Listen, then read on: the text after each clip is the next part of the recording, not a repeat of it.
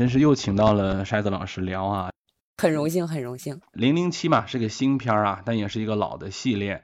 呃，我们很多人可能都有一个最初遇到零零七的方式啊，有人可能是在呃一些电影的集锦当中，有些可能是在一些呃 VCD 呀、录像带啊当中见到。呃，但是这个片子呢，不管是七零后、八零后啊、九零后啊，还是现在的零零后，好像都或多或少的，就算你没看过这个电影吧，这个文化符号你也是绕不开的，因为它不光是有这个系列电影，很多影片还得去致敬它啊，还得去嗯戏谑它啊，还得去这个利用它的梗。比如说，我认识很多的朋友，他们都是先看了国产零零七，就是才才对，就是有真的有啊，就好多人嗯说他们第一次看国产零零七的时候，他们并没有看过零零七系列电影，嗯，然后看完那个啊、呃才去看了零零七的系列电影啊。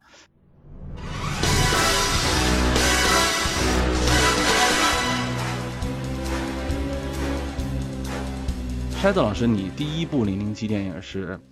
啊、什么时候看的？什么情境下看的？具体的我不太记得了，因为我觉得一般大伙儿都是青少年时期开嗯始看零零七，因为这个也挺符合青少年的这个观影的这个喜好的。但是我记得我最早看的就是皮尔斯布鲁斯南，因为是嗯八零后嘛，就是最早看的是嗯皮尔斯布鲁斯南的。呃，嗯嗯对对对，呃，黄金眼，哦，所以说也特别喜欢。我不知道您啊，我觉得嗯我这个感觉这个规律是不是大伙儿第一个遇到的零零七非常非常重要？都是布鲁斯南。嗯啊啊，也对，也不能说咱那么大的啊很重要。就是啊，对，你会给你留下一个印象，就是零零七就应该是这样的。反正我是，嗯嗯哦，我是觉得嗯，先入为主，对，哎，对对，就先入为主。零零七，我觉得就是嗯皮尔斯布鲁斯南那样的。就跟那孙悟空似的嘛，就是永远得是六小龄童。对对对对对，对，就是你甭跟我说他什么忠实不忠实原著，你也甭跟我说什么别的，他就是 孙悟空啊的那嗯感觉。哎，是的，嗯就是我第一次看呃零零七也是布鲁斯南，我看的还是比较晚的，我看的是当时的那个叫《择日而亡》，是啊？吧？嗯嗯，叫还是哦叫择日再死，我忘了，嗯，就他和哈两个两个都都都有，哈利贝瑞那个？对对对对对对，之前我都是看过一些片段，嗯，就是之前我知道有一个叫零零七的这么一个英国特工，然后很帅，然后穿着西装，就是这么一个符号给我的感觉，它代表的就是特工啊那种感觉。但是呢，我从来没有完整的看过一部影片。我记得我是上小学吧，不可能在高中，就是小学、初中可能那么大的时候，然后我在一个当时一个很复古的机器啊，叫五碟连放的 VCD，就是它不用换代啊，就是它能把那放进去播。然后我记得是我舅舅借回来的一个碟，然后我们就看，它上面画的一个两个人拿枪的状态，然后就播了。播完以后呢，我当时不知道，就是这是最后一个布鲁斯南的零零七啊。当时我作为一个小男孩就已经觉得，哎呀，大爽片儿就真爽啊，真嗨！而且那部片有很多的电脑特效嘛，就是对这么说吧，那部片是我那个时候的漫威，就是嗯我那个时候看到类似这种呃大规模的爆炸呀，什么 CG 呀，哎，就是从零零七这儿来的。呃，后来呢，我第二次看到零零七的时候，我也没有想到就已经不是他了。我那个时候不是哎买那个看电影杂志嘛，我那个咱嗯们不是也聊嘛？是是我记得就是现在这个邦德刚演邦德的时候，那个看电影做了一个特别大的专版的报道，好几页儿写都是他，然后他还是开着一个那种英国海军的那种快艇吧，嗯然后开过来，然后宣布说我就是下一任邦德。对，那个我记得还很清楚。啊，我我觉得您这个经历比较奇特，就是嗯 因为我记得啊，我好像是在嗯电视上，最早是在电电视上看的《零零七》，嗯嗯。皮尔斯布鲁斯南，呃，具体的哪年我嗯。忘了，是在电视上看的，然后就很嗯。喜欢这个零零七，因为皮尔斯布鲁斯南之后和和丹尼尔克雷格之间隔了好几年，对，隔的时间。很长，，嗯，嗯嗯，呃，我在这之前我把前面的零零七也都看了。你找所以我对零零七是有一个相对来说自己的一个呃标准，所以嗯当丹尼尔·克雷格出来的时候，很我不知道您有没有对，我不嗯知道您有没有印象，就是丹尼尔·克雷嗯格出来的时候，简直就是世界影迷在反对，不认他就不认他，不认就是嗯，而且从长可能是因为相头发头发的原因，然后呃体格的原色头发因，，而且他的长相，他各个方面都让人帅嘛，对？不高大，是对，对，就嗯长得就不行。而且我是啥呢？我是因为嗯。看了呃有一个电影是呃山姆门德斯的叫《毁灭之路》，那个电影是汤姆汉克斯主演的，有保罗纽曼，有裘德嗯。洛，有这个丹尼尔克雷格，他在里边演一个非嗯。常猥琐的人物。啊，因为那个电影，我也就是对这演员的印象也特别差。嗯嗯，呃，所以我真的是跟就当时还有网站啊，专门反对丹尼尔·克雷格的网站，各种各样的反对他的这个声势。对，我当时就是特别特别反对的人之一。之一，嗯嗯，，对，这个就是所以说，所以说，我觉得您这个就是、嗯哦，我就最后看《择日再死》，然后夸一嗯下就到他了，是不是？对对对，您您没有特别这个强烈的反对的这个，嗯对对，我就是我刚开始接受的时候，我还挺就是我第一次看这个皇家赌场的时候，说实在的，我就挺喜欢的嗯啊，就是我知道布鲁斯南是帅的啊，这个肯定没有问题，但是我没有像你啊，就是在这个漫长等待下一部零零七的时候做这么一个补充。嗯就后来我对零零七这部系列影片啊，这一系列影片产生兴趣的，还就是这丹尼尔·格雷格演的这个零零七，激发了我对之前看老片儿的那个感觉。后来我才把布鲁斯南之前的，然后嗯包括那个罗杰摩尔演的特别多嘛，罗杰摩尔还能找得到，你像康纳利的好多我已经找不到了那个源。呃，是这样，我看的是我我为什么就是把之前的嗯都给、都给看了呢？是因为在嗯丹尼尔·克雷格出来之前，不止一个碟商出了整个一套合集对吧？合集，对，非常饱满的内容，有评论音轨，有演员评论音轨，有各种花絮，对对我整个都看了。就有一段时间咱们国内充斥这种高质量的，对，不管是盗版还是正版的 DVD，对对，就是它那个特别好啊。嗯，我经常有时候看的那个盗版 DVD，我一直以为是正版，我说人家这 DVD 里面还有游戏呢啊，我也就是人家还有那个桌面儿啊，我说真棒。后来他们说这盗版，咱们国家从来就没有发行过这个版本。我说好吧。反正就有有 有那么一个时期。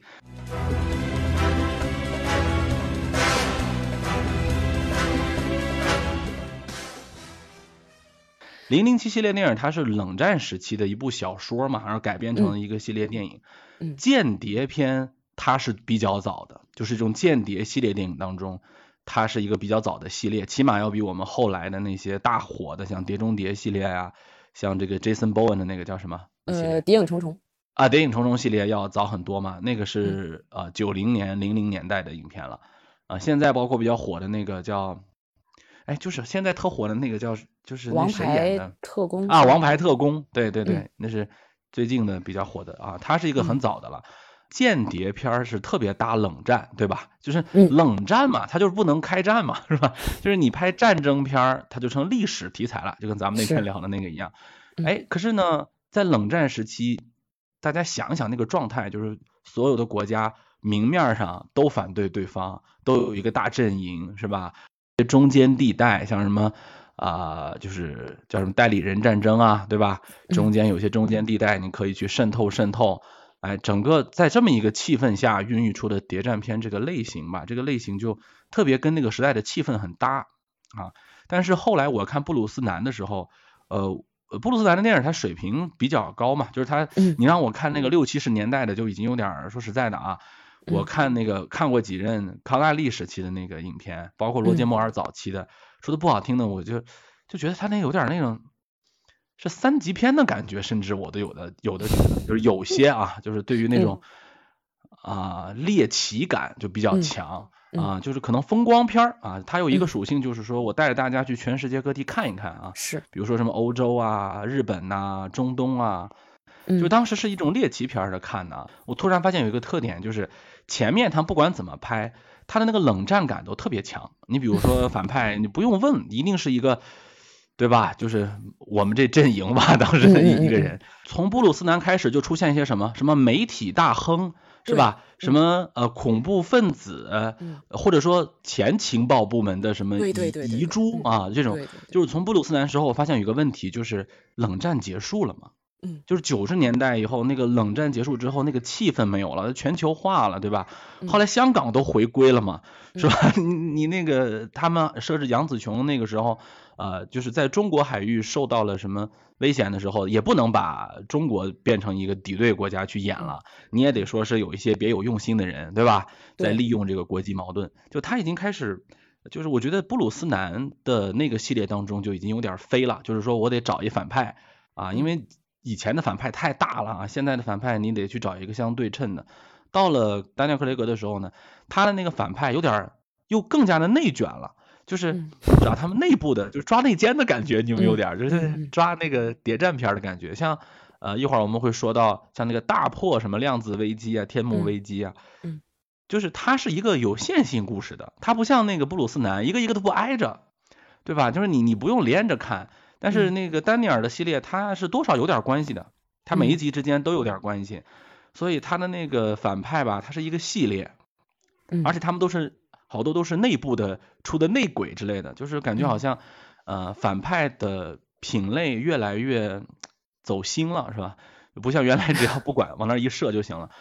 呃，今天我们要聊聊反派嘛，就是呃我们在邦德先放一放啊，咱们先聊聊反派，就是嗯。这么多反派当中不乏很厉害的演员啊，对吧？你对嗯哪个反派比较印象深刻？筛子老师？呃，像您刚才说的那些，比如看以前的这个罗杰摩嗯尔他们拍的这个，就是觉得有点儿猎奇呀、什么的。但是其实我刚才说我印象最深，或者我一开始留下印象的是皮尔斯布鲁斯南，但实际上我最喜欢的零零七是罗杰摩尔。嗯嗯嗯呃，就是所以说，在我印象里，这个罗杰摩尔也好，皮尔斯布鲁斯南也好，呃，这两个嗯。人都是相对来说是比较轻松幽默的。我看零零七，很大程度嗯。上，其实我是喜欢他这种呃猎奇也好，他这种嗯。呃吸引眼球也好，我就是我看零零七主要是在于娱乐化，我要的对，就是它本身也是个娱乐电影，是是是，嗯嗯，所以嗯。说，呃，像反派，我其实比嗯。较喜欢的是一个在零零七里边出现过两次的一个呃反派，好像是海底嗯。城和太空城，叫大钢牙。嗯，啊，嗯，有印象有印象嗯，嗯其实这个人就是相对来说，其实也有一点喜剧的因素。罗迪摩尔演的零零七跟他对着，嗯，嗯。罗迪摩尔那个零零七其实打不过他，这个人就是特别高，两米多好像是，他的牙是钢牙，什么都能咬碎。对对对，对，嗯呃，然后最后这个人在第二集出来的时候，到最后这个人就是有点儿就是因为爱情弃暗投明了，变好了，就是整个他的这个有点那种科学怪人那种感觉，对对，有一点儿有一点儿嗯嗯嗯，呃，嗯整个的这个两集他又有变化，又让我觉得，哎，我熟悉这个人了，他又有变化，啊、挺可爱的。其实对零零七也没有什么，呃，实质性的这个呃威胁或者伤害。呃，我比较喜欢这种，嗯，我还是就是对相对他后来是嗯喜欢他幽默的一一对他他后来就站在邦德这头了嘛，我记得是，对对吧？对对对，就是就是你说到太空城啊，我对我对太空城特别的，就是在罗杰摩尔的系列当中，我是印象比较深刻的。就那个时候也确实是太空系列比较火嘛，所以我估计邦德也蹭了这个热度，对他就是蹭就是热度。我我曾经看一个纪录片说，邦德嗯就是一直走在前面儿，但是太空城的这这个他是学的这个就是模仿的蹭的星球大战的这个热度。但对，是因为那时候星球大战是如日中天的时候，是是是，嗯但是我们现嗯在回头看，那时候拍那么一个也挺有意思，也挺有创意。黑寡妇前些日子那个黑寡妇，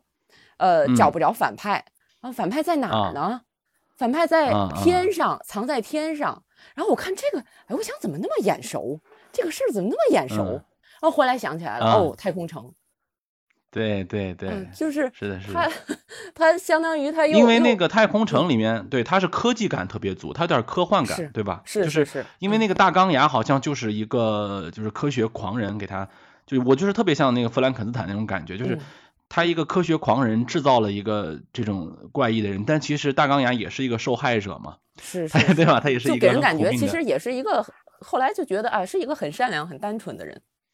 对对对，然后我还记得这部影片当中有一个造型特别诡异的，就是特别像小丑女的一个角色，就是梳俩辫儿的那种，就是我我就感觉那种八十年代的时候、七十年代的时候，就那个邦德，他每次都出来有一些那个邦女郎啊，嗯，都都特别的那个奇怪，你知道？就是他当然里面有一个美女，然后会有一些，比如说我记得是哪一集有一个黑人帮女郎，她不是像哈利贝瑞那么美的那种啊，也不是，她是那种头发就像一个板砖一样，我我忘了啊，对，立着，然后人也长得特别的，就是可能那个时候就是猎奇，先让大家在影片当中看到一些奇奇怪怪的人，对，是，嗯嗯嗯，而且呃反派里头啊，我发现就最近几年，包括布鲁斯南啊，包括那个我们看丹尼尔这个。他有一个特点是，那反派长得呀，都是选那种一看就像反派的人。比如说那个最近的一期你也看了，就那个演员，可能他长得还不够反派，还得把他的脸弄得就是毁容吧。你记不记得演那个大破天幕杀机的时候，那个巴登不是也有一个那个恐怖的那个脸那个状态吗？对啊，就是。邦德的反派就是像刚才娱乐性特别强，他就不用看，一看就知道谁是好人谁是坏人，就有点那个卡通感哈，就动漫感，坏人就得长那样。像我看第一部那个布鲁斯南的那个择日而亡的时候，呃，你记不记得就是有一个呃，应该是北朝鲜的一个人吧，好像是他被炸了以后脸上也是一堆钻石什么的，嗯，反正反正脸也是被毁容啊，脸长得狰狞。啊，这好像已经是邦德反派的一个特性了，就是他已经虽然不是说我们说叫超英电影吧，就漫改电影，他虽然不是这个序列，但是你别说他在反派这个序列当中，他还有点那个范儿，甚至有时候我看那个漫威的或者 DC 的时候，他们那个反派 DC 还好哈，就漫威很多的反派，我觉得他就不够坏，我觉得你应该借鉴借鉴人邦德里头的那个反派的那个样子，包括皇家赌场里面的那个反派是吧？一看也是那种。啊，眼睛里面流血，就是 特别坏的那那那个演员演了好多这个眼睛好像是就是特别夸张的这种角色。我是觉得什么呢？就是呃，这个度比较难拿。像之前我们这个呃不太拿这个事儿当回事儿的时候，像第一部《诺博士》，他是有一个手没有了，然后是用钢的一个一个东西代替的这个手，然后后边还有像侏儒。就是其实这种肢体有残疾的人，我们现在来看，呃，拿这个当反派不太好。说实话，不应该。对对，就你相当于我们道德进步了嘛？对，对你相当于引导引导人，就是这些有残疾的人有可残障人士就是坏人。对对对对，所以现在就是不走这条路了，因为文明了进步了嘛。但是又要让这个反派。看起来就坏，哎，对对对对，所以这个度其实确实有点难拿，嗯，所以他就找一些那种呃面相特别凶的人哈，嗯，你像那个呃，就是刚才咱们说《皇家赌场》里面那个反派，他演过汉尼拔呢，我记得是是是，嗯呃剧的，然后我是，对对剧的汉尼拔演的很好啊，而且他是那种你说的话，他眼睛好像天生就是那种比较看起来有。有故事的人，他演过一个片儿，就咱们说起来反派哈，这这是我最喜欢的一个反派人物哈，就是这个反派他演的好到什么程度，就是他有一个演不是反派的时候，我都觉得他像反派，就是有一次他演过一个挺好的片儿叫《狩猎》，他其实演的就是一个幼幼儿园的阿姨啊，不是阿姨，就是叫什么阿舅，就是那个幼儿园的老师。那个小女孩，因为她害怕嘛，就是可能一些记忆上出现了错乱，就冤枉了她，她就挺惨的啊。但是我早期的时候，我第一次看那个片儿的时候，我老觉得这会不会有反转呀？就他是不是坏人呢？就是有点像那个冯远征那个感觉，嗯这个这个选角有点故意的利用他的这个形象。哎，对，我觉得是这个导演觉得可能，哎，我就让你们想不到，他就是无辜的，是吧？嗯嗯，对对对。然后咱们说帮女郎吧，这个虽然说现在有一段时间欧洲是有一帮人是天天说这个女权的时候，邦德这个电影是咱们经常拿出来说的，嗯，就这很多年了，这已经是六七十年代的时候就已经有了啊，罗杰摩尔那个时期就已经有这样的声音了，就说你看你们物化女性啊，怎么怎么回事，说的就是邦德这一类的影片，而且刚才。嗯，我也说了，就早期的时候，呃，咱们也不要苛责古人嘛，对吧？虽然 虽然不是很古，但也是那个时候的人。那个时候的影片当中的那个女性形象，我曾经做过一个小统计哈，就是那里面的女性群像哈，基本上当时最火的那些艳星穿过什么，她们就穿什么啊，包括梦露的那些衣服呀，她们也要全部穿一遍啊。嗯。甚至在各种情况下跟邦德艳遇，就是这是一个邦德，你说娱乐价值它必须要有的一个东西。呃，但是后来慢慢我们也发现，这个也可能是因为我们社会进步吧，就是邦女郎的重要性在邦德电影当中就越来越高了。嗯。就是她甚至有的时候得救邦德，有的时候她也是反派。你像苏菲玛索不就是反派吗？嗯。对吧？就是苏菲玛索的这个反派也是利用了他的那个。就是大家都觉得他应该是好人，但是没有想到他就是反派，是吧？他而且非常坏，对，非常坏。他是一个很恐怖的。就是我看的少啊，我真没有看过苏菲玛索演过坏人，就我就看过这么一部，她演过坏人，而且呃，她的那个样子就是很纯情，一出来的时候，对吧？他就觉得这个人肯定没问题，都不不想相信他是坏人。那你对这么多帮女郎，你比较记忆深刻的是哪位啊？呃，我这个，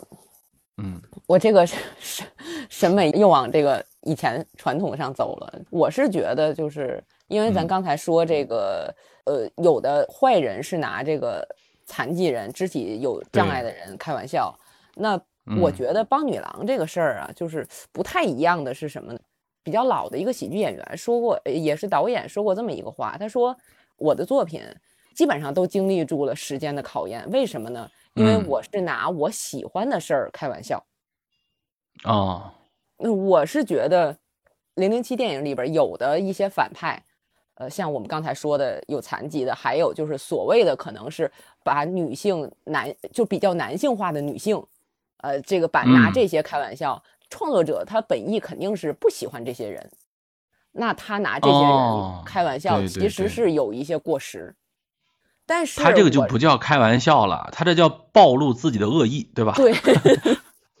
这个就随着时代的前进，它过时了。但是我觉得帮女郎这个很多形象，我们到现在看也是很美的。是，嗯，像第一部那个乌苏拉从这个地平线走上来，就非常标志性的美丽的这个形象，淳朴的这个形象。第二部的那个帮女郎，什么来自俄罗斯的爱情，那个名字好像长得特别特别美。像我们说这个邦女郎的这个陷入了争议，那么有人说这个邦德片视女性如草芥啊，不拿女性当回事儿。但是也有的人说，这个片子里的女人们敢于在邦德身上找他们想要的，就是有的时候是情报，有的时候是东西，有的时候是爱情。有人觉得这这也是一种解放，哪怕就是呃很多邦女郎在 这个陷入对邦德的爱情的过程中，可能就死了。那这个时候我看的时候就觉得哦有点伤心，嗯，所以说呃我是觉得看多了，可能是我对这个零零七这电影宽容度啊偏爱各方面的吧，就我是觉得那些美丽的邦女郎，就是她呈现她美的这一面，并没有太过时，所以说我是我是觉得这个邦德片里边特别漂亮的这个女性，导演在想还是很美好的。那我印象最深的，其实也谈不上就是最喜欢的。我是作为女性，我好像对邦女郎没有特别喜欢的这个，就是我印象。等一会儿我来说这个问题，等一会儿我来说，你先说。我印象最深的是就是黄金眼，因为它也是我看的比较早的邦德片儿。黄金眼里边那个女军人是反派，嗯嗯呃，法米克詹森演的那个，对，呃对，发穿军装的那个法米克詹森演的。呃，后来还演过《X 战警》里的那个黑凤凰，就是哦，那个女演员，那个时候真的是一九九五年的时候，真的是特别特别漂亮，嗯，而且非常非常危险，她相当于是能 拿拿腿把人夹死，哇塞，就是跟跟邦德在这个浴室里边那一段缠斗，给人感觉非常非常狠，乍一看这个人非常美丽。结果又非常危险，所以说我还是因为接触的早，所以我对这个邦女郎真的是印象非常非常深。到现在一说邦女郎，我想的还是这个。嗯，邦女郎其实它是有一个套路的，就是你比如说咱们如果如果咱们先把 M 女士先放一放哈，就如果先不说她，邦德电影当中的女性啊，一般都是有这么几个人。首先有一个他们办公室的同事跟她有暧昧关系，Money Penny，就这个肯定有。还有一个呢，就是两个帮女郎，就是一正一邪两个帮女郎，嗯，对吧？其实每集都是这么一个标配，也不一定，这是是数不一样，不一定。啊，数不一样，对，嗯，就他肯定有一个人是美丽而危险，有一个人是被邦德救，或者说呃跟着邦德一块完成任务啊。你像那个苏维玛索那个可能就不太一样，是吧？嗯，你像嗯你说黄金眼那个就是啊，你刚才说的他属于危险级别的，还有一个金色头发的女孩，我忘了她叫什么了，她是那个呃没有危险级别的，像杨紫琼那个也是，杨紫琼属于跟邦德在一起的啊，然后还有一个比较危险的。呃，包括哈利贝瑞啊，哈利贝瑞就是跟他在一起的，哎，然后我就要说一个我印象特别深刻的邦女郎了，就是跟哈利贝瑞在一集里头的啊，当时好像只有二十岁出头吧，二十一二岁的，还刚刚步入影坛的，现在也是比较出名了，都是接很多大女主的戏。她有一中文名叫裴淳华，是吧？好像叫。嗯嗯。对，他是因为他们家是有研究中文的，还是研究汉学？好像是，好像是跟对，所以他嗯不能忍受把我的名字就是简单音译一下，那不行，对吧？那我得起一个，就是我对于汉学的研究，我对于中文的研究，我得自己给自己起一名儿，他就起了这名儿叫裴淳华。这个是我觉得邦德系列当中给这个影坛贡献了一个重要的演员，就是他在那部影片当中呢，他是以反派女性形象。呃，出现的开始是好人，给人感觉对，开始是好人，这也是利用了一个反差，就是大家都觉得金发美女嘛，是吧？应该是，但是她是一个看起来的冰美人，实际上一个是一个蛇蝎杀手。嗯，在那个影片当中，她就展现了她作为英国女演员那种呃高冷的那一面。后来他也确实是一直在饰演这种有关于高冷人设的角色。啊，你比如说一些神经质的角色，对吧？或者说有一些危险性的角色，消失的爱人，比如说消失的爱人，对对对，啊，所以说消失的爱人，我是觉得是，嗯，对那个女性的角色当中塑造，在我近几年看过的影片当中，我觉得比较好的，嗯，就是他，嗯，比较保持了一个冷静的视角。他一开始的时候觉得挺耸动的，其实想想。也没有什么太大的攻击性，真的就是，嗯嗯，他只是做了一个戏剧化的处理而已啊，所以我觉得他拿捏这个度还是蛮不错的。这个演员我是从那个时候第一次认识他，当时很很少人认识他啊，我就一直记得她是邦德的一个女郎，然后从此以后我就一直关注他演的所有的影片，然后就看啊，对，这是一个我特别印象深刻的呃，因为这部片结缘。对，因为这部片我认识了这么女演员，所以现在成了她的一个粉丝吧，算是。嗯。然后那个像后来丹尼尔的女演员啊，发现没有，她们都是很火的，呃，或者说起码她们都不是因为这个片儿而火。你不管是那个伊娃格林啊，还是现在这些女演员。而且包括那法国的女演员，就是前两部的那个也是很火的，呃，所以说呃能在一部系列电影当中给我们贡献出一些新演员，对吧？如果我们把一个系列电影当做是一次颁奖礼的话啊，比如说呃谁能在这个地方。为这部影片做出贡献，有时候可能需要你的星光啊，就像一个颁奖礼里面可能需要一些明星，对吧？但是呢，这个颁奖礼最耀眼的，最后能让大家记住的，可能是那个从这部影片当中里走出来的人，对吧？这个裴淳华，我觉得就是从这里面觉得走出来的一个人，对，这是我对他的印象比较深刻。嗯嗯，我觉得能从邦德这种片儿里走出来，还是还是不容易的，相对来说，走出来的人还是比较少的。就因为他，比如说邦德就很难走出来，对对对，不是注重而他都是有点漫画式的演出，是是是，嗯，从希区柯克拍西北偏北的时候，相当于是怎么写这个剧本儿，就是我这电影里要有联合国大楼，我这电影里要有总统山，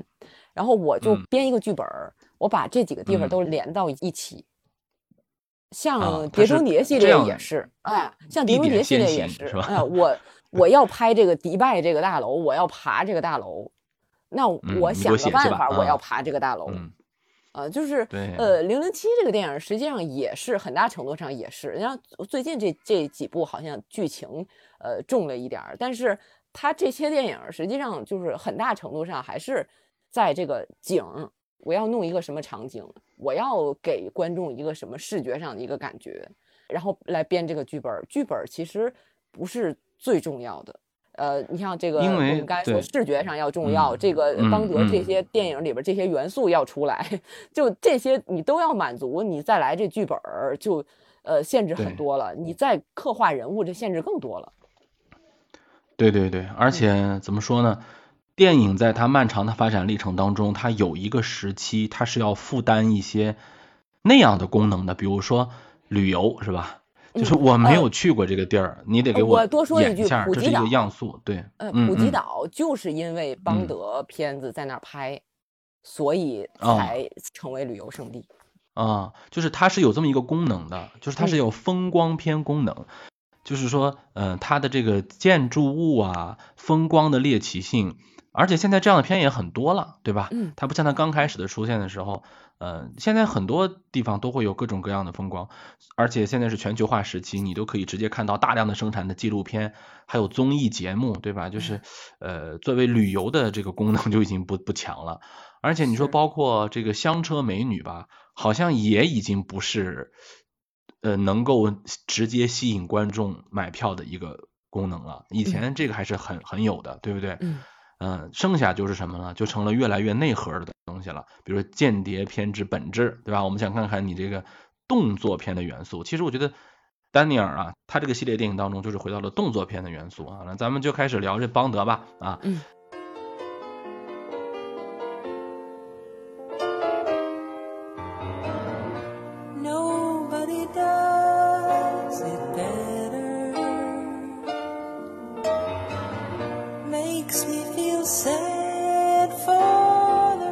德经历了一二三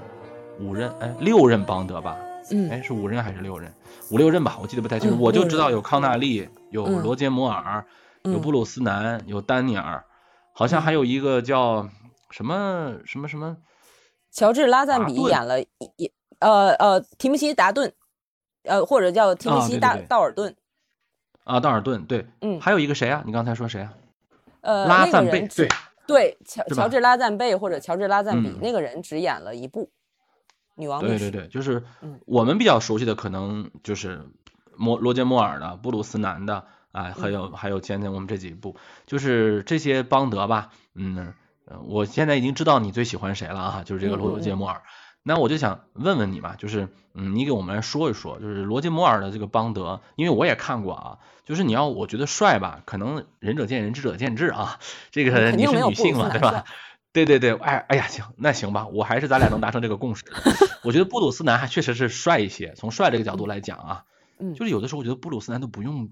不用做什么，他就摸一摸那个袖扣子，我都觉得很帅啊。就是丹尼尔经常模仿他，比如说我整一下西装。我弄弄袖扣子，但是我觉得就好尴尬，说实话，嗯，就是罗杰摩尔好像也不是最帅，他也好像也不是那个最有杀气的。你说动作片吧，哈，也不是。那你为什么最喜欢他呢？呃，我其实我是相当于是倒着看的嘛，我是看完了布鲁斯南，然后从头倒着看，看肖恩康纳利，看大部分人都是倒着看然后再看到咱们应该。咱们应该遇不上那个正着看的人，就是应该都是倒着。对对，这倒是。对，嗯啊，你说，嗯，看就是看着看着，其实我是觉得，一个是我刚才说了，我看这个零零七，一开始感觉就是娱乐，哇，好不一样啊，就这种感觉。呃，像您刚才说的这个，之前人们看这个零零七，像这个风光旅游，再有就是这个香车美女。其实之前的零零七还有一个呃特别的地方，大家从呃其他电影里看不到的是呃场景设计，嗯，场景，呃，他的这个场景设计的这个担任他好多部电影场景设计的这个设计师叫肯亚当，就是他就会设计那种非常壮阔的那种，比如反派藏在火山里。啊，反派在这个这个这个天上，就整个的他的这个呃场景非常非常大，海底城，比如它是这个一个大的一个离心机呀什么的，就这种，当时人们是没有办法看到这种场景的，呃，到什么程度？就是他们在法国要拍这个电影，要做一个场景，然后当时人们就觉得啊，法国人，你不要指望他们加班。这个是不可能的。嗯，那个你这时间要拖长。然后当时的法国人就是不但这个加班，还把自己家人带来，呃，要赶这个工期。为什么？因为他们太急于看到这个设计图建成是什么样的了。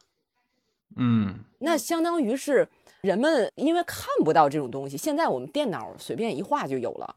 那当时人们只能看它建出来。那这个其实也是就我们造一个电影奇观是吧？对对，奇观，电影奇观。嗯嗯，我们现在看可能这个冲击力差一点，但是当时看不是一般的冲击力。那这个呃，这个就是相对来说也削弱了。那再说动作，动作其实。罗杰摩尔有一集，他的特技是什么呢？一辆汽车要通过一个断桥一样的地方，然后那个车在这个断桥起来之后转一圈，落到那半拉断桥上。嗯嗯嗯，就是当时是人真做的。哦啊，就是很窄的桥，汽车到一定速度翻着一个圈，然后落到那边。那个时候看这种场景真的是非常非常难得。当时特技做完了之后，罗杰摩尔含着眼泪走到这个特技的这个司机面前握手，他特别高兴。他后来在这个评论音轨里说：“他说，如果有人替你呃演这个特技受伤了，你心里会非常过不去的。”就是当时替身是吧？你是说？对是是，就是这个东西，当时人们看也是非常难得的。我们现在看也。不太怎么说呢，就是呃，不，这特技钢吊钢丝，你随便拿电脑一弄也可以看。对对对，嗯，对对对。再说这个动作，动作就是现在这动作片也很多，甚至其实很多动作就是嗯设计好的或者拿电脑都弄好的，也不显得就是那么刺激了。但是我看罗杰摩尔，刚才说倒过来看，其实上是看了很多动作电影之后才看到的罗杰摩尔这个这个演员演的零零七。我觉得他特别的地方就是在于他的幽默。哦啊，我是觉得演技这个东西啊，当然很重要。我现在你要问我演技最好的零零七是谁，我觉得是丹尼尔·克雷格，演技最好的。但是我觉得幽默这个事儿。是跟跟皮尔斯布鲁斯丹那个长相那个事儿是一样的，他是天赋使然，天生别人学不来。嗯嗯呃，这个罗杰摩尔的这个幽默就就非常非常的精妙。嗯，就他拿的那个劲儿，比如在太空城好像是他把这个大反派推出太空舱，然后当时就他说：“请为人类迈出一大步。”就是，当然这个台词也是为他设计的，就是设计的呃幽默，比较幽默。但是他说这个台词的这个方式，就感觉对对，感觉非常非常好。包括就是有一部是呃，它相当于是这个汽车变成了潜水艇，嗯呃，然后是莲花汽车，然后从水下上来的时候，那个车就变成轮子了嘛，往岸上走，然后。他摇下来车窗。我插一句，嗯嗯，对我插一句，就是零零七当中还有很多人是憋着看那个，就当时很多人是憋着看他这汽车呀，什么小玩意儿啊，对吧？对对，一般人你也买不到，对吗？嗯，然后他他摇下来车窗，从车里边扔出来一条鱼。哦，就是实际上后来人们就说这个不合理，他你既然是潜艇，你肯定是密封的，怎么会鱼进去？但是这个就是幽默的效果就非常非常好，戏谑，对对对对，就从这个罗杰摩尔自己说，他就觉得邦德片应该是有趣的，啊，他说这个肖恩是就肖恩康纳利，肖恩是杀手 killer，我是爱人，我是 lover，就是他的那个嗯，就是咱们最新的这一集丹尼尔克雷格的这一集，呃，里边有一个 gadget，就是那种小机关，是一个带磁力的手表。丹尼尔·克雷格在这个电影里也用了这个手表，那罗杰·摩尔当时也有这个手表，他曾经用这个手表干什么呢？他把这个跟他一块儿这个正在亲热的这个女性的这个连衣裙后边的拉链儿，用这个手表这个磁力拉下来，哦，就是呃非常俏皮，嗯，这个是我是觉得在动作片里边，动作英雄非常呃俏皮，非常幽默，这个是很难得的，很少见的。嗯，现在也很少见。我们说硬汉也是啊，但是幽默的很少。你像那个漫威的那个星爵 Chris Pratt，看起来好像很逗逗笑，但是我觉得很很贫贫的，我特别烦啊。对他，他是他是那种逗笑，他是那种街头感的逗笑，冒傻气有点。啊，对对对，但是罗杰摩尔就是那种你觉得他是骨子里的幽默，而且很有他有那种绅士绅士派，他有那种英国英国人的那种就是叫对他甚至英国人那种优雅的，对对对，优雅他甚至在看这个评论音轨的时候，就是有一个镜头，他把这个帮女郎摁在床上，然后摁着这个胳膊，他看到这儿的时候，他就不开心，哎，我怎么还这样做？就是我宁肯伤他的 心，我也不伤他的这个身体。对女性其实是没有什么暴力，就他的电影其实相对来说是回避暴力的，呃，更多就是用用一些巧劲儿来解决问题，所以我觉得是我在其他的电影里，其他动作电影里非常少见的，所以我很喜欢他。对他拓宽了邦德影片当中的一种可能性，对吧？就是这个话我原来没有听过啊，但我第这次听，我觉得特别的对，就是康纳利确实是那种很冷峻的那种。特工啊，就那种间谍的那种气质，就是他确实是一个杀手，就是他长得都就比较凶狠，而且他那个眼神，对吧，比较凌厉，是不是？但是那个罗杰摩尔呢，你比如说他还挺那个温柔的，那那个长相啊。有一次我看他最后一部吧，就那个雷霆杀机，就是我对那个里头那个呃那个头发那样那个女性 特别有有印象深刻的那种。嗯。他的那个反派是我特别喜欢一演员，就是那克里斯托弗沃肯。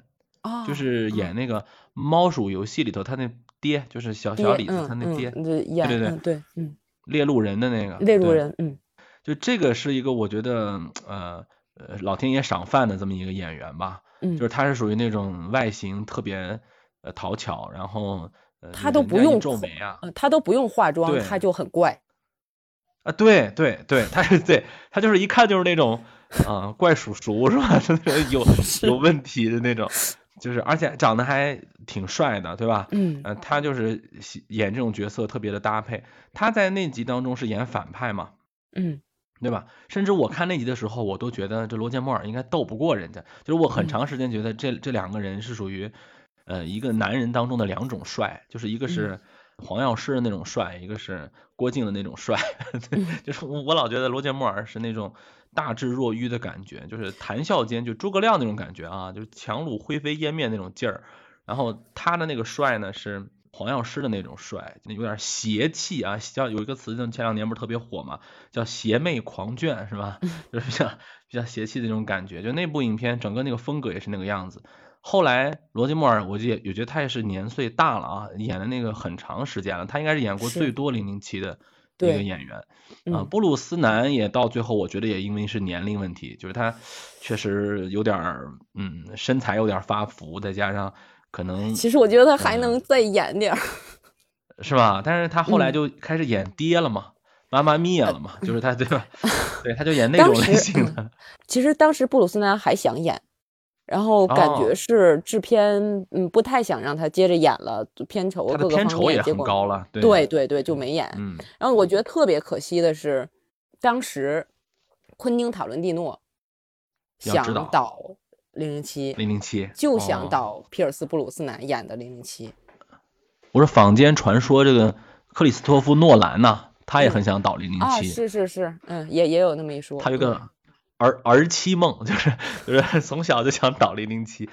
呃，可能每个英国导演都都想，或者包括美国导演吧，都想有这么一次机会，甚至每个男演员可能都幻想过自己是不是能够变成零零七，就是很多嗯。网上就说，哎，我觉得谁谁谁可以零零七，就英国男演员帅的也多嘛啊，当时有一个声音说休格兰特能演零零七，我说不行，我说他。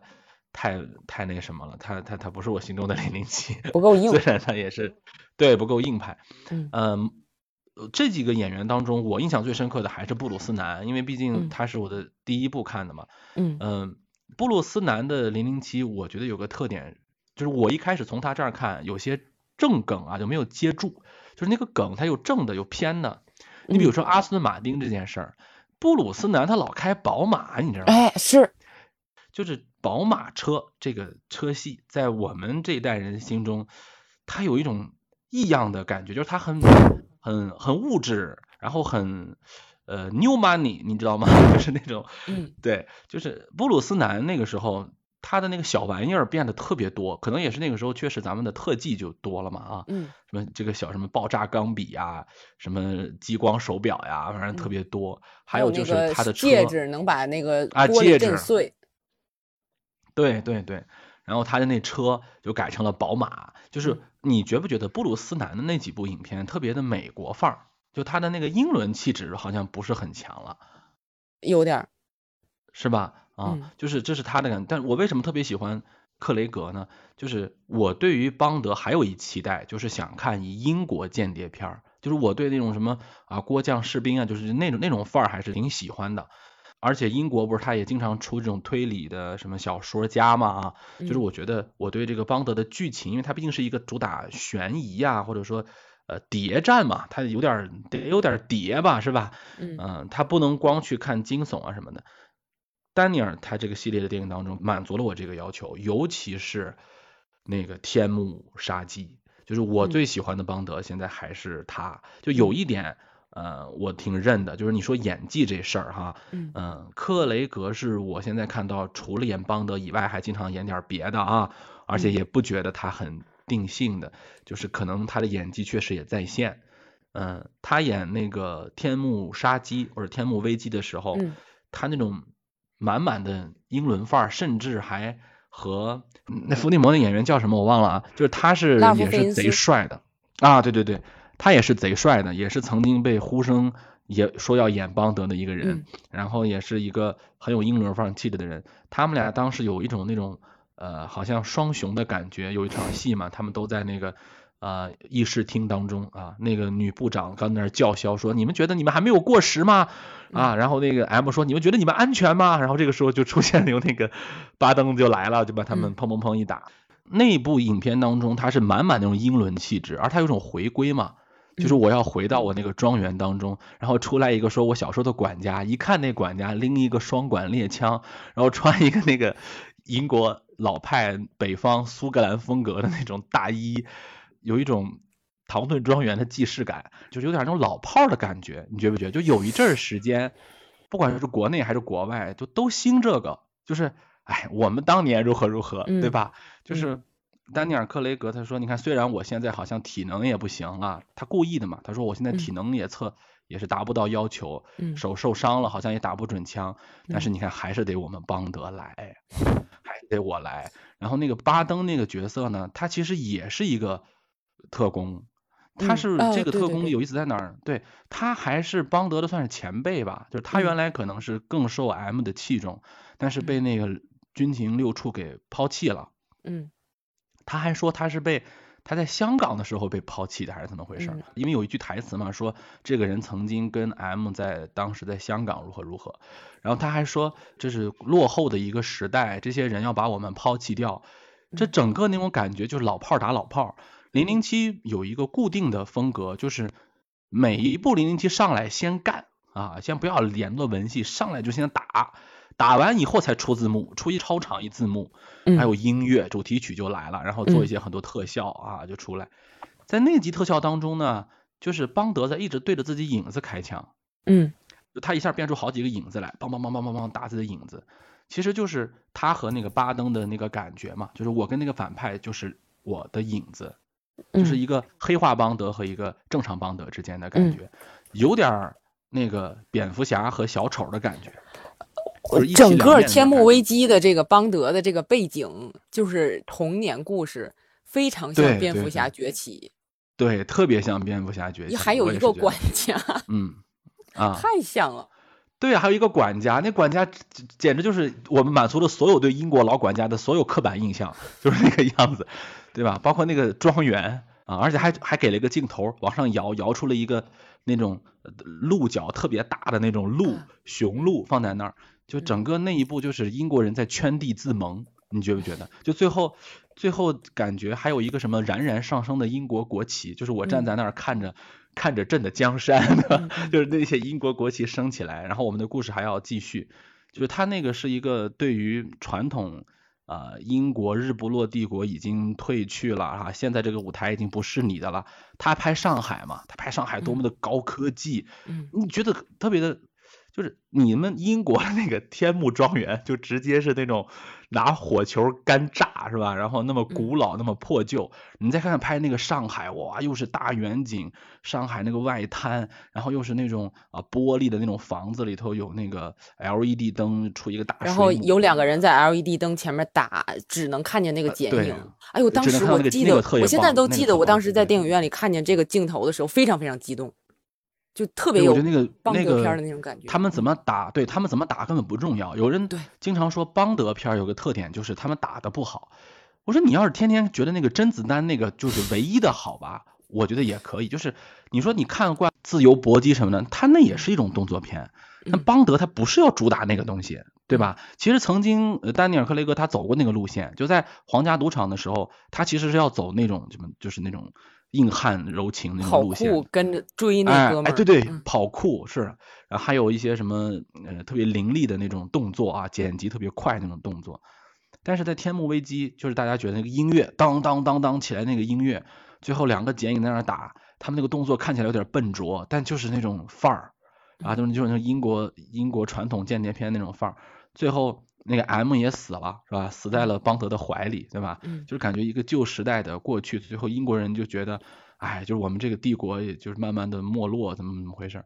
啊？这个是我特别喜欢看的。我倒不是说他们那个价值观就特别好哈，嗯就是我能看到有一个国家有一个民族，他对他的呃一个审视一个东西放在他那个流行影片当中，就是你不要小看这个流行文化，对吧？流行文化它也是一个载体，嗯他如果做得好的话，他也能去记忆一些时代的东西在里头。是是，包括我嗯们现在回我们刚才说回头看冷战时期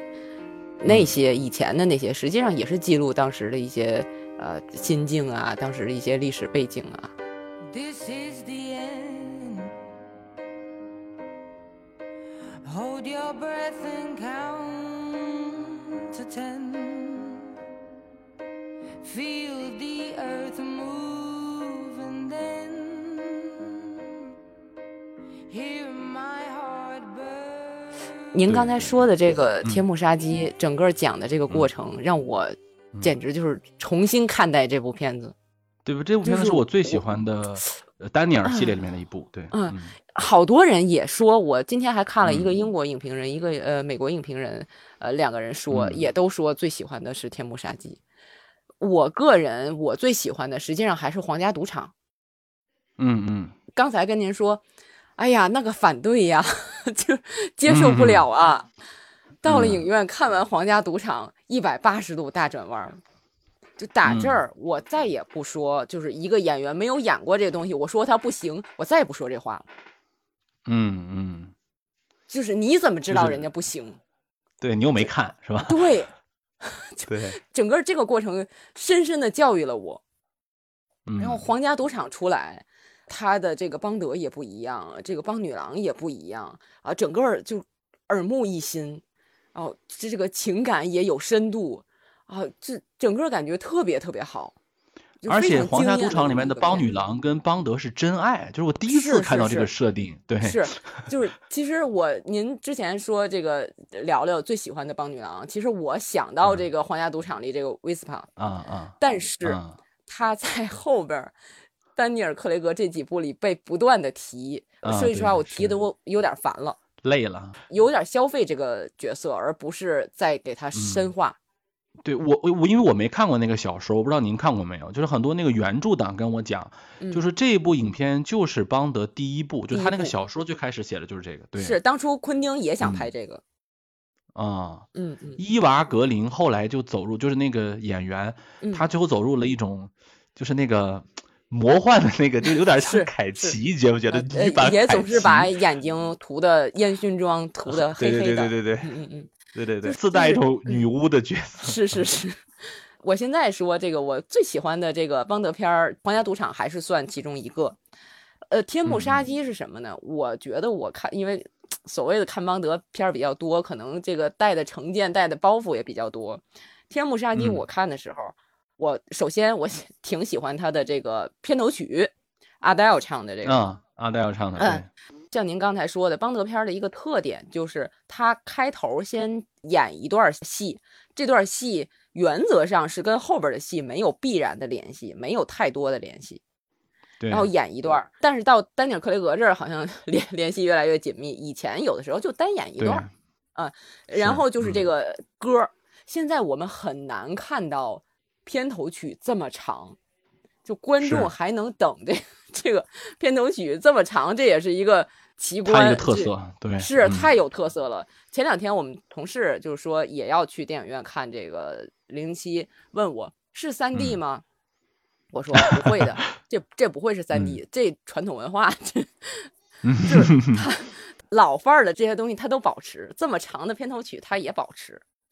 然后这个《天幕杀机》，我就是喜欢它这个片头曲，然后还喜欢什么呢？嗯。就是有几个场景，一个是刚才说的，在上海那个剪影那个那个那个打，还有就是开头嗯。他在伊斯坦布尔的那个房顶上骑摩托车，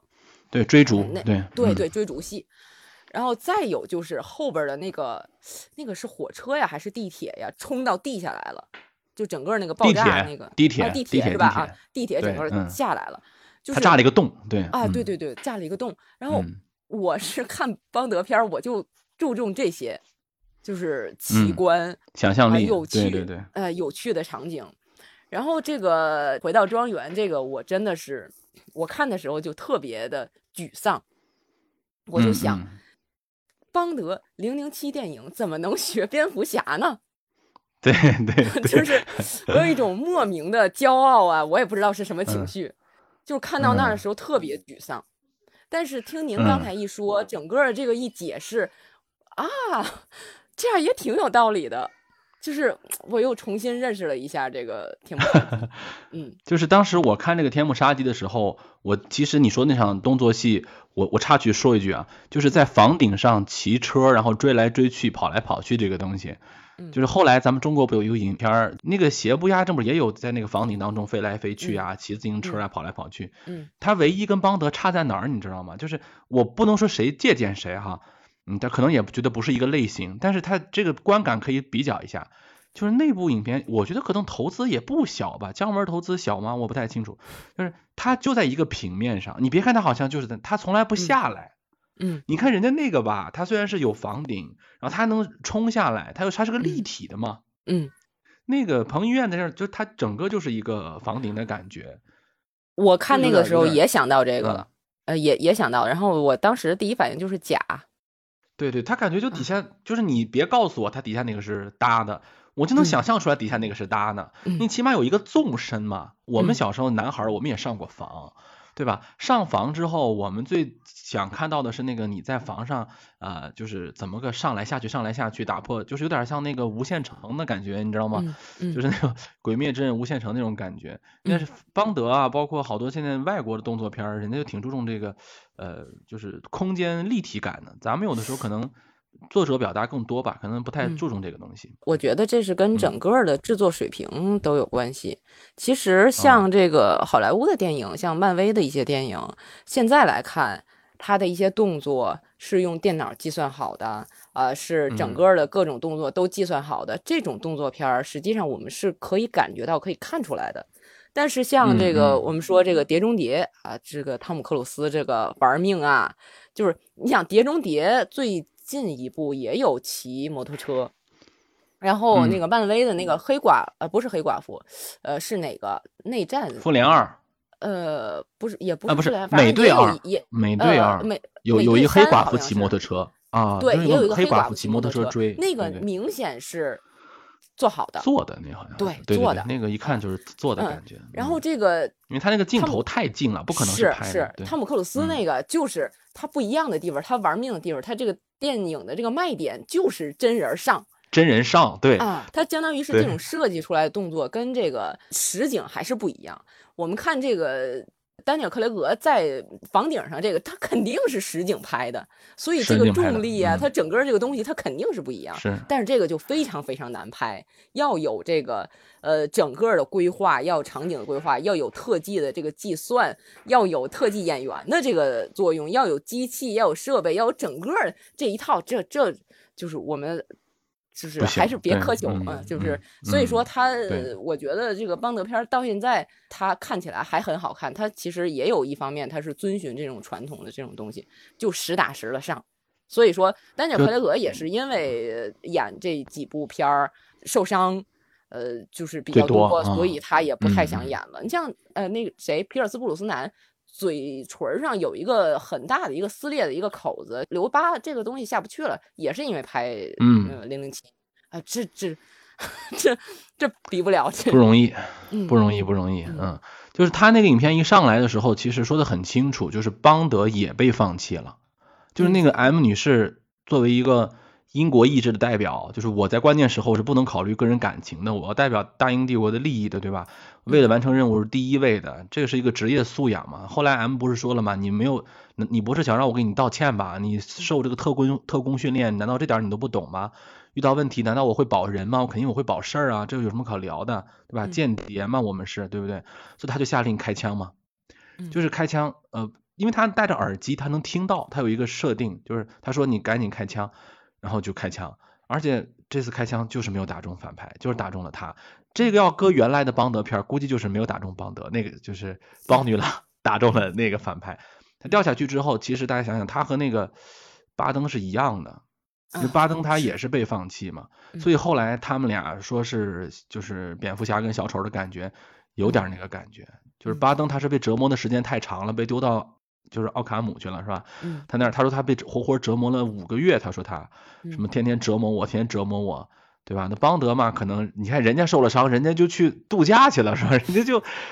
人家就在那玩喝酒，然后玩是吧？人家就不一样哈，人家没事儿。嗯还弄个蝎子，我记得好像是啊，对对对，弄个蝎子喝酒，然后嗯还有一个特别漂亮的一个，就是算是什么情妇吧，哎，情人吧，咱也不知道清不太清楚结婚了没有啊？嗯说隐姓埋名在那儿在那儿过好日子了哈。嗯就人家是有本事的人真不一样，他就没有像巴登那个遭遇，所以他就是蝙蝠侠嘛，那个巴登就是小丑嘛，就有这么一个感觉，就是你当提到了，我现在想想也确实是这个这个意思，但是整个这个片儿最后那个影片的最后一幕太明显了，就是那个英国国旗插满整个伦敦的那个感觉上空嗯。就是满满的那种，就是有段时间，其实不光是娱乐家，就有没有感觉，就是英国这个国家，就老有一种，包括他后来不是还脱欧了嘛，对吧？嗯就是他老觉得，哎呀，我这个时代过去了，对吧？但是你嗯们还记得吗？当年我怎么怎么样，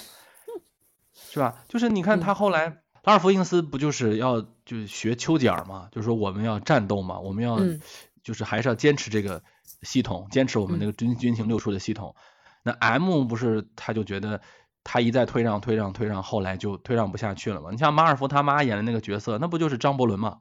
马尔福他妈不是说了吗？你们这个还还搞那个呢，对吧？孩子搞那间谍什么，现在早就安全了，我们没有必要再怎么怎么样了，对吧？我们应该退下来。后来那个巴登不是还跟他说，当年我执行过很多很多任务啊。后来就是他有一个那种失落的城市，就是你注意到没有？就这个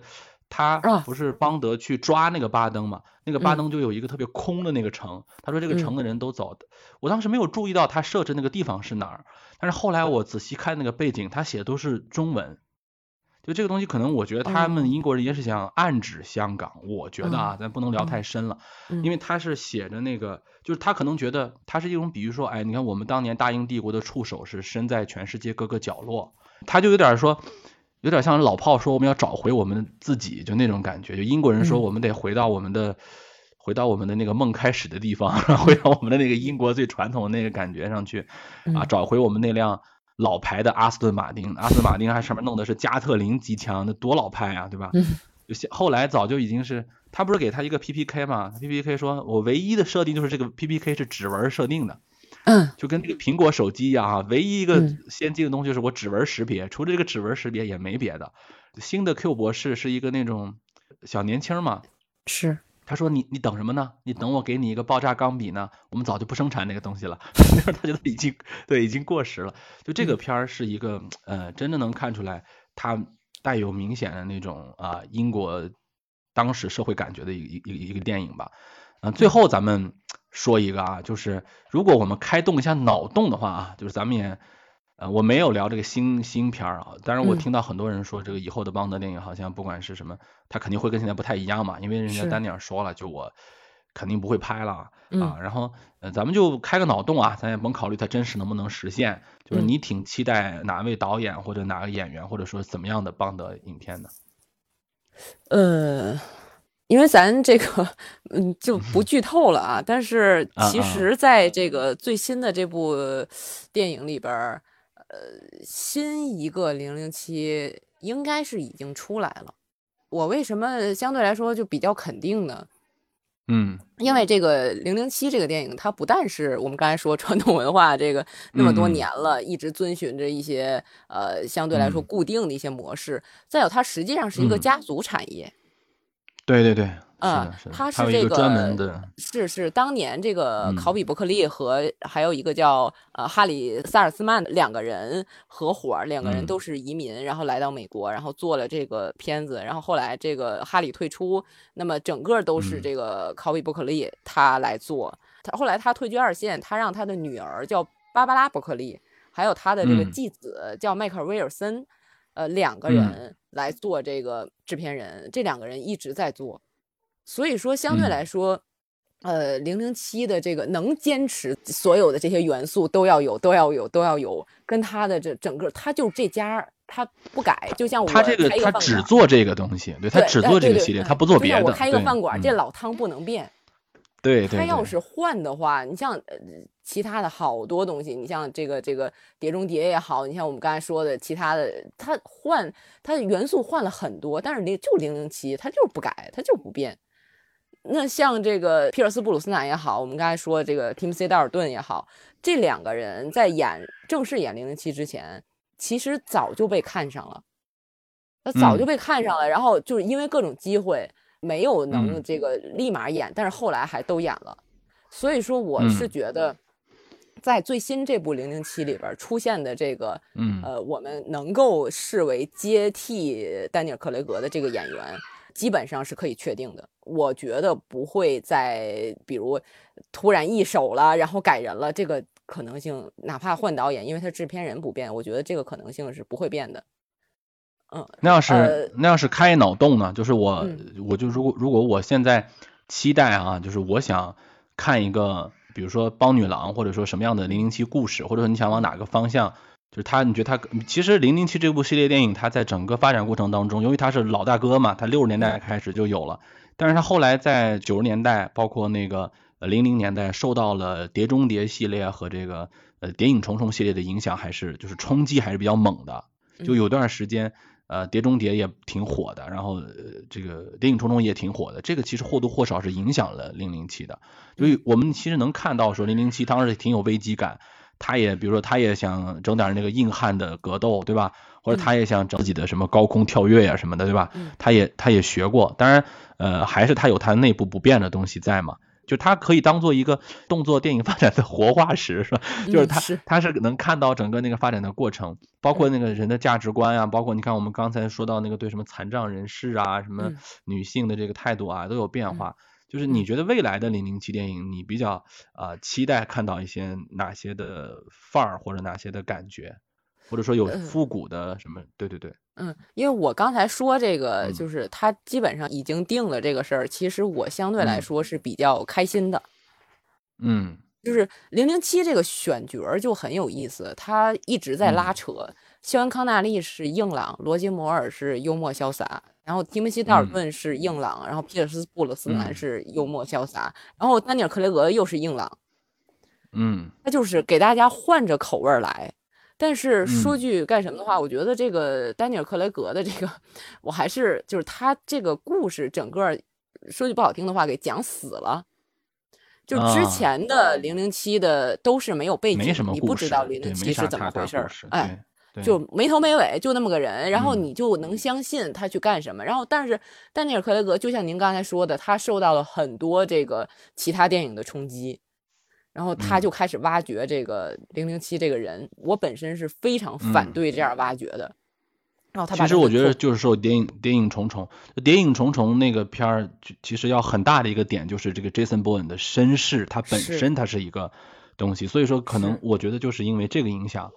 对，嗯，挖掘了童年，挖掘了整个这个、啊呃成长过程。然后这个《无暇赴死》最新这集就是还有啊 这个，所以说嗯我个人来说，我是非常反对这个的，就是我不想知道这些。前些年有一个电影叫《老年福尔摩斯》，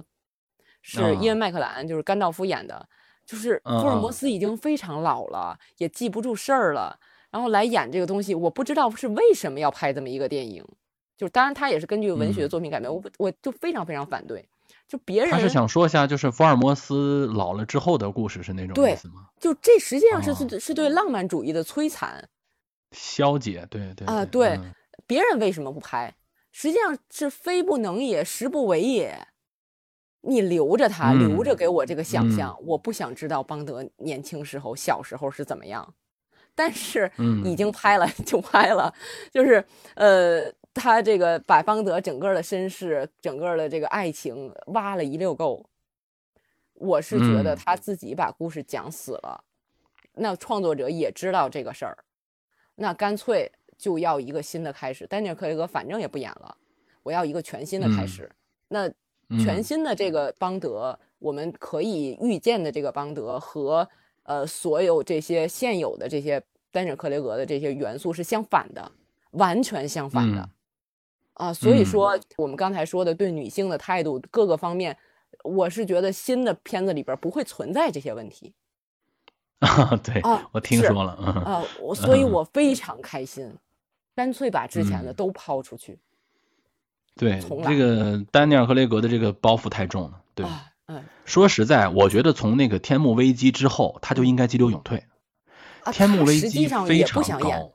啊，他在幽灵党之后就是死活不演了。幽灵党那是是什么？就我就觉得幽灵党跟天幕危机简直就是，就怎么能是一个一拨人拍出来的？就幽灵党那是，哎，对，导演也一对，样，就是嗯，就是对啊导所以说是演也一样嗯，就是嗯所以说没没办法，肯定是各方面啊没办法又又嗯演了这么一个，但是他有一个嗯呃特别有意思的是之前的一些。就你包括 M，你包括这个呃这个零零七都是很匆忙的就退场了，但是嗯。丹尼尔·克雷格的这个是有始有终，呃，M 也非常从容的退场了，就是他这个就。挺有意思，就整个把这个故事讲完了，不管这个退场好坏，呃，他都讲完了，呃，我觉得就还行吧。所以说，我觉得最新的嗯。这部最大意义在于引出了新的零零七。您刚才说的这个开脑洞嗯。啊，我真的是就是想象，我这人想象力有限，就我只 能嗯我只能说是在现有的这个基础上，然后我想到什么，然后我唯一想到的脑洞是刚才说导演，导演像这个昆汀想拍没拍成，这个我就觉得啊，这个哎太遗憾了。呃，还有一个导演，我觉得也是说是他要拍，结果没拍成，是彼得摩根。彼得摩哦根是呃，就拍这个女王啊，像就是您刚才说的这个这个那个什么裁缝什么郭将什么，就是那个嗯哎编剧嗯王冠的编剧，嗯，就是他实际嗯上是非常英伦范儿，就是老伦敦了，对对对对，这么一个编 剧拍布莱尔三嗯部曲的这么一个导演。我当时嗯说他要导的话，他会让迈克尔辛演反派。迈克尔辛就是什么《嗯好兆头》里边的那个那个大眼儿的那个演员。当时嗯我就特别有期待，然后结果也没成。就是他也好，这个讨论蒂诺也好，好像这个没成的，就是呃，让人倒觉得可能会好吧，就有这么一个感觉。那我现在觉得好莱坞的一些导演，包括英国一些导演，包括现在看一些作品，我也觉得好像出不来什么新了。因为我最近 在看，我最近不是在韩看韩国的这个电影、这个电视剧吗？嗯，那我听你说了，对啊，嗯。因为现在韩国的这个创作简直是就是大开花，那井嗯喷，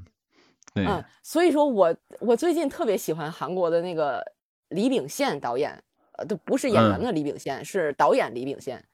他嗯。导的这个《极限职业》那个喜剧，就是讲一堆刑警，呃，开炸鸡店，然后也有这个动作片儿的这个那个喜剧，拿到了韩国影史上票房的第二，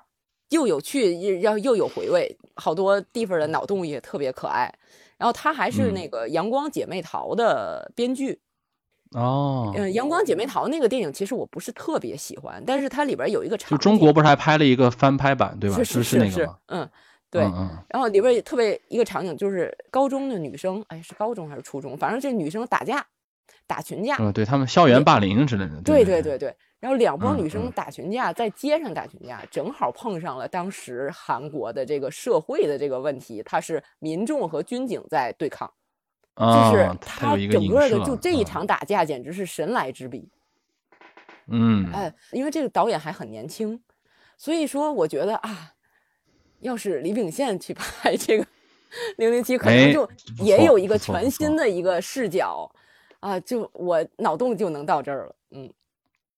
你别说啊，这韩国片儿这范儿啊，挺零零七的。就是零零七是我一刚才一直就说嘛，就它属于那种虽非漫改啊，它是小说改编嘛，虽非漫改，但是漫画感还是挺重的，就是尤其嗯是反派的那种特色啊什么的。这嗯个韩国片儿吧，也是这个感觉。韩国片儿就是属于挺通俗，是吧？这个嗯好人坏人正正邪也分明。嗯它是其实我觉得韩国片儿倒挺受这个好莱坞的这种影响挺深的。呃，是在东方这个系列当中，甭管日本啊还是中国呀，好像还真不如人家韩国吃的这个，呃，就是好莱坞的这个脉络透一点儿啊。嗯你就其实呃，虽然说日本影片也经常得什么最佳外语片啊什么的，嗯那是表彰异域文化。对吧？就是嗯我你拍的这个，我们真拍不出来，对吧？嗯我们这肯肯定，但是你觉得呃，表彰韩国电影是觉得，哎呀，这你学的我们挺好，然后你不错，是个是个很嗯好的那个好莱坞然后还能出来一些新的东西。对而且但是人家呃，这个韩国电影也不是完全学他，他有他的一些狠劲儿在里头。是，历史的这些东西啊，确实是美国他们没有的嘛，背背负一些责任感，所以他经常还在他的影片当中有点那个社会关照啊，是。就能提能提一点儿，他还嗯。不是完全我就给你来爆米花什么的，也不是，是，他即便是拍那种情感的，就我们老嘲笑人家韩国说你们拍的那个什么呃爱情片太那什么，但嗯。他还有点人性的关照。啊，还不是说就就完全是我就来一个呃偶像剧的感觉。对，你说让韩国系的导演啊，嗯整一个零零七也也未尝不可，是吧？嗯 再来一位亚裔的配角儿也挺好、嗯啊，也挺好。我嗯觉得零零七电影它就是一直受到各种各样的这个电影风潮的影响。哎，我最后问你一个啊，嗯就是前两年的那个科林菲斯演的那叫什么《王牌特工》，你喜欢嗯吗？不喜欢。呃为啥呀？呃，首先那个电影明显就是学零零七啊，这个这个这个太明显了啊这。肯定是啊，是的，嗯是的。呃，其实零零七吧，我们暂且可以称得上科幻，那个电影就基本上就是奇幻了。嗯嗯嗯嗯，呃，这个倒不是问题。它是漫改，对，它是漫改啊片，，对嗯嗯，就是这个倒不是问嗯题。我是觉得嗯那个电影我看着就有点儿乱哦，啊，它的元素，它整个的就是，呃，我看零零七是我喜欢娱乐，我喜欢这个视觉，但是那个有点太，就是让人忙不过来了，就有点这种感觉。啊。嗯，呃，而且有没有觉得，就他他他他是故意假装英伦范儿？他那个英伦范儿啊，就是属于我们对英伦范儿的刻板印象，是吧？是是是是，嗯，嗯而且那个，哎，主要是我也经常看人啊，这个男主角我也不啊喜欢，啊，你不喜欢这个，这叫什么？不是科林菲斯个叫什啊？你是不你是不喜欢那个小孩儿？对啊对，那个才是真正的男主角嘛。啊，对对对，是的，是的，啊是的，而且科林菲斯就是在第一部里死了，然后在第二部里莫名其妙的活活了，对对对，这有点太我估计啊，当时没有觉得克林菲斯很重要，我就真的我能看出来，是演了这部片之后，大家发现就是哎，克林菲斯反倒成了比男主角更受人喜欢的一点，就是你要把他换了，反倒不成立了啊，最后最后 最后才把他给就是再再强行复活，那么感觉。是是是，他这个片还有点那个，就是像强加一点青春片的感觉，是吧？嗯，但是这部嗯片要有第三部，我还是会看。就是我其实就开脑洞，就是刚才说的这个，就是嗯如果说啊、就是这个拍《王牌特工》的这个导演吧，就他如果说是要指导一部零，因为他是拍那个